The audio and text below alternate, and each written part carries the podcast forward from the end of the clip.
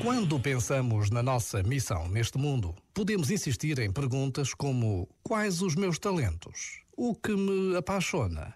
O que me faz levantar da cama? Pois há quem proponha um outro critério muito interessante para a tomada de decisões. Em vez de me perguntar o que realmente quero fazer, posso perguntar-me que dores estou eu disposto a suportar quais as dores que vale a pena atravessar.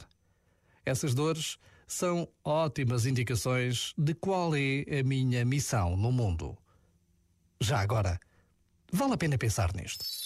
Este momento está disponível em podcast no site e na app.